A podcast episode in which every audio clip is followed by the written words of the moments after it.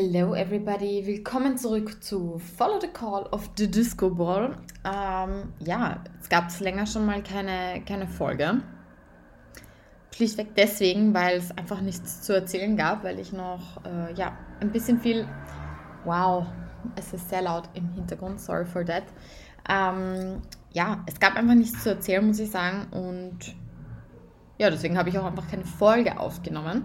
Allerdings äh, gibt es jetzt, jetzt was zu erzählen, dass ich es rausbringe. Ich war nämlich auf Urlaub nochmal für fünf Tage, glaube ich, genau. Und habe mir ähm, eine Hochzeit in Verona gegeben und ein paar Tage noch in Venedig.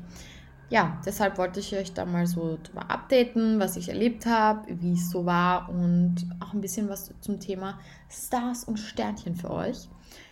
In diesem Sinne lege ich einfach mal los. Also, eine meiner besten Freundinnen, ähm, die aus Wels übrigens kommt, oder besser gesagt aus Linz, oder in Linz geboren ist, jetzt aber in Wels lebt, ähm, hat ihre Hochzeit in Verona gefeiert. Yes, you heard me correctly. Voll crazy. Die war einfach, also die hat sich mit ihrem Freund irgendwie zusammengetan, hat gemeint, so, jetzt ist es soweit, wir düsen nach Verona und heiraten dort. Und ja, ich durfte oder hatte das Privileg, ähm, besser gesagt, dabei zu sein. Ich durfte dabei sein. Es war wirklich, also erst einmal die Einladung fand ich schon crazy nach Verona.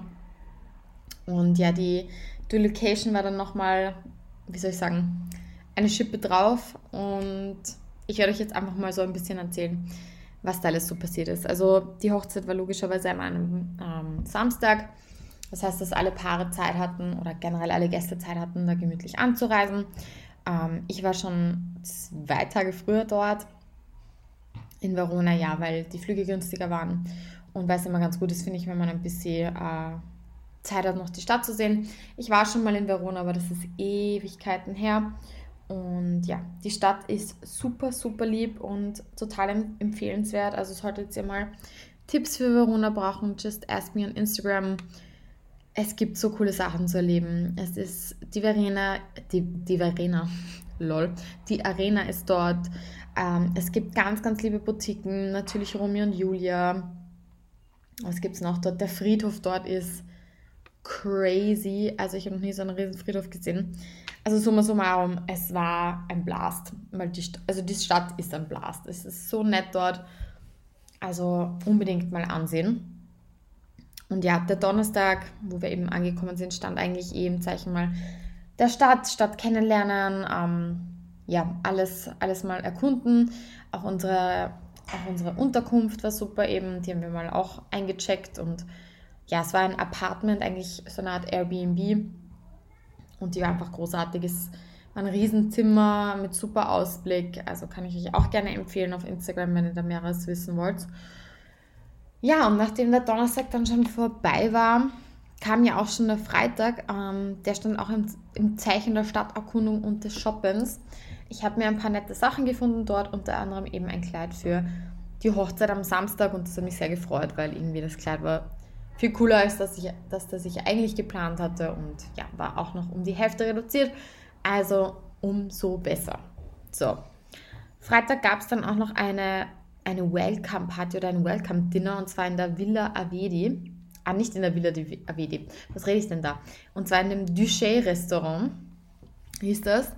Und dieses Restaurant war auf der anderen Seite ähm, vom Fluss sozusagen. Und das war super lieb, weil da gab es mal so Welcome Aperol, Welcome Sekt. Ähm, dann gab es, glaube ich, Vorspeise, Primo, Secondo und dann noch Nachspeise. Und da konnte man irgendwie sich so ein bisschen kennenlernen. Und das hat irgendwie so Sinn gemacht, finde ich, sich vorher mal zu treffen mit den anderen Gästen, weil sonst ist man einfach dort, lernt sich nicht kennen und das ist irgendwie, das war irgendwie, oder sage ich mal so, das ist halt weniger zielführend, wenn du willst, dass die, die Party dann richtig losgeht, weil die Leute müssen sich ja vorher ein bisschen verstehen und zumindest kennen oder mal gesehen haben. Und das ist mit dieser Idee total aufgegangen. Und ja, sollte ich jemals heiraten, dann wird das ein fixer Bestandteil, ähm, dass es eine Kennenlernparty gibt, weil ich das einfach super finde. Otherwise, ähm, ja, sind wir dann recht früh schon gegangen, weil wir irgendwie total müde waren. Ich glaube, wir waren dann um eins oder zwei zu Hause.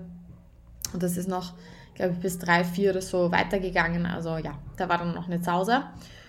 Und am nächsten Tag ging es dann eigentlich schon um 14 Uhr zur Villa Avedi. Jetzt ist es die richtige Location.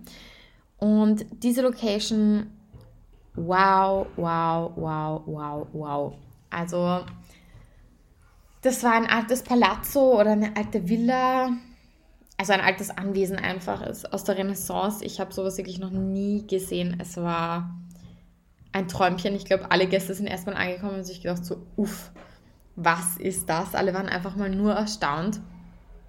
Und ja, dann sind wir mal dort gewesen. Dann gab es mal ein wunderschönes ähm, Buffet dort. Dann war die Hochzeit, die sehr, sehr emotional war. Und dann, ja, konnte man noch ähm, sozusagen den, den Braut, der Braut und dem Bräutigam gratulieren, irgendwie noch Glückwünsche übermitteln. Ähm, und dann ging es eigentlich eh schon los mit ähm, Zusammensein, gemeinsam was trinken. Ich habe eine Menge Prosecco und Americano getrunken, weil es war echt sehr deliziös, muss ich sagen, dort. Und gegen 18 Uhr war es dann soweit mit ähm, Dinner oder 18.30 Uhr, irgend sowas in die Richtung. Da gab es auch wieder ganz tolle Menüs. Also ich muss sagen, essenstechnisch wurden wir mehr als verwöhnt. Es war auch wieder mal ein Träumchen. Dann ja, haben wir uns auch mal die Umgebung natürlich angeschaut bei der Hochzeit. Also sind auf alle möglichen Terrassen gegangen, haben uns den Ausblick gegönnt, haben Fotos gemacht. Also ich glaube, das ist der beste Fotospot, den man sich nur vorstellen kann dort.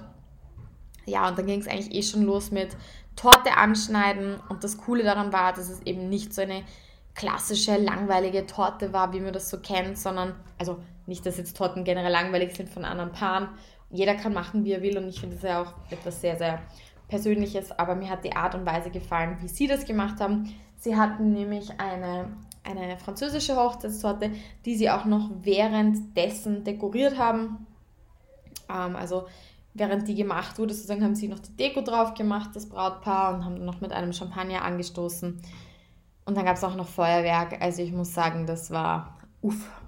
Also Feuerwerk ist auch übertrieben, sondern das waren so Sprühkerzen Riesensprühkerzen. Ich weiß nicht, oder doch Feuerwerk, wie man das nennt. Ich weiß es nicht. Jedenfalls, es gab ordentlich viel Glitter. Ähm, das war sehr, sehr nice. Und ja, dann ging es eigentlich eh schon in den Partykeller, wo wir dann alle getanzt haben zu verschiedenen ähm, Songs. Es war einfach, es war echt ein Special Day. Also ich muss sagen, für mich war das, glaube ich, die Party des Jahres. Und ich war schon am Electric Love und habe mir Deborah De Luca gegönnt oder andere coole Artists im O-Club.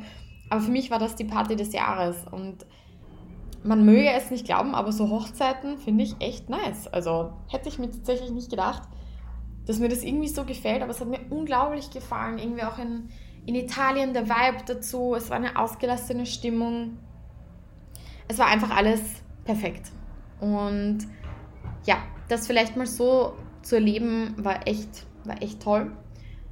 Ja, und dann am Tag, also am Hochzeitstag sind wir dann, glaube ich, gegen drei zu Hause gewesen. Wir wurden dankenswerterweise wieder mit einem Shuttle nach Hause gebracht in die City. Und ja, am Sonntag drauf mussten wir eigentlich dann recht schnell auschecken und sind nach Venedig gedüst noch für ein paar Tage, um einfach ein bisschen ja noch den Urlaub zu nutzen, die letzten Sonnenstrahlen und was sehr cool war, war nämlich, dass in Venedig zu der Zeit, wo wir dort waren, jetzt habe ich ganz oft waren gesagt, die Biennale stattgefunden hat. Also La Biennale Architettura, dann La Biennale ähm, Musica und dann noch ähm, das Filmfestival. Also es war super, super cool, die Stimmung dort. Es war natürlich viel los aufgrund der Touris. Aber wir haben ja so ein bisschen Stars und Sternchen gesehen, wie zum Beispiel Luke Evans. Den kennen wir zum Beispiel aus Die Schöne und das Biest oder aus Dracula. Dann haben wir Bella Thorne gesehen. Die ist ja eine, wie soll ich sagen, ähm, ähm, ähm, ähm, ja, ich sage, ich nenne, nenne sie jetzt einfach mal Influencerin. Dann haben wir noch Selma Hayek gesehen. Dann haben wir noch, wen haben wir denn noch gesehen? Irgendjemand haben wir noch gesehen. Genau, irgendeine die schnellste Frau der Welt, ich glaube Shakari Richardson oder so heißt die, I'm not sure. Die haben wir gesehen und last but not least haben wir noch Jemand haben wir noch gesehen. Genau, die Schauspielerin von Fast and the Furious, Alexandra Rodrigo. Also, es war ein sehr Stars, Star- und Sternchen-Ausflug in Venedig. Und wir haben auch ein paar Hotspots entdeckt oder ganz liebe Spots, die ich euch auch noch ähm, nennen mag. Wir waren nicht fort, ähm, einfach deswegen, weil ja, der Vibe nicht so da war und wir uns gedacht haben, wir machen es ein bisschen gemütlicher. Was ich euch auf alle Fälle empfehlen möchte, wenn ihr in Venedig seid, geht in St. Regents. Das ist ein, das ist so eine ziemlich, ein ziemlich teures Hotel, aber die haben den wunderschönsten Blick ähm, bei der Terrasse auf die Gondeln.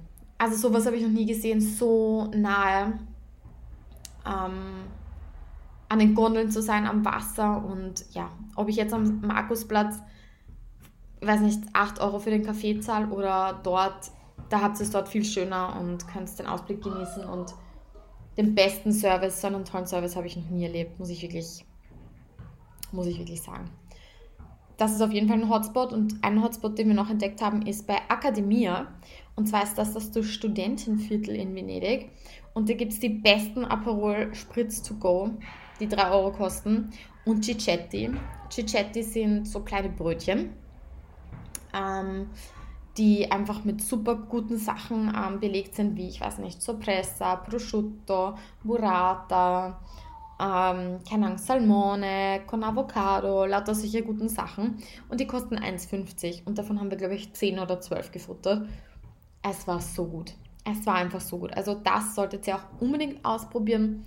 Und was wollte ich noch sagen? Irgendein Highlight hatte ich noch, was mir extrem gut gefallen hat in Venedig. Hm. Tja, anscheinend war es doch nicht so wichtig, sonst hätte ich es mir gemerkt. Also das ist auf jeden Fall ein, ein absoluter Hotspot dort gewesen. Wie gesagt, Akademie sollte man sich unbedingt ähm, merken, falls ihr mal dort seid. Ja, und sonst ähm, sind wir eigentlich dann eh wieder recht flott äh, zum Flughafen mussten losdüsen.